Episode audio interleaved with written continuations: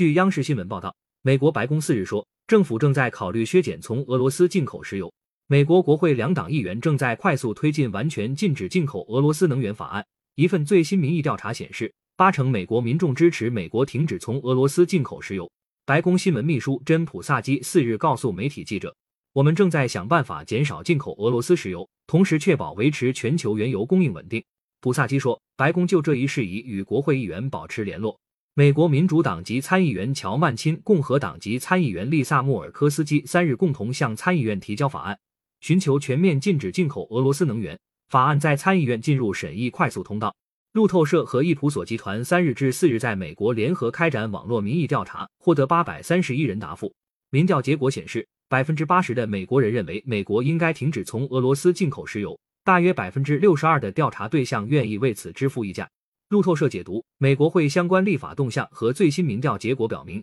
美国内要求对俄罗斯油气出口动手的呼声增高，美国总统约瑟夫·拜登政府面临的压力增大。美国能源信息局数据显示。美国二零二一年平均每月从俄罗斯进口超过两千零四十万桶原油和精炼石油产品，占美国进口液体燃料的百分之八。据路透社报道，美国目前是全球最大的汽油消耗国。美国人偏好中大型汽车，驾驶距离长，加上许多地区公共交通匮乏，对美国政治人物而言，油价上涨一向被视为政治毒药。上述民调显示，美国民众对拜登政府应对乌克兰局势的认可程度有所提升。从上周的百分之三十四升至百分之四十五。不过，路透社指出，不清楚这是否有助于提升拜登的整体支持率。自去年八月以来，拜登所获支持率一直低于百分之五十。路透社本周早些时候所做民调结果显示，拜登的支持率接近任期最低水平。俄罗斯二月下旬对乌克兰发起特别军事行动以来，美国对俄施加制裁暂未涉及俄罗斯油气出口。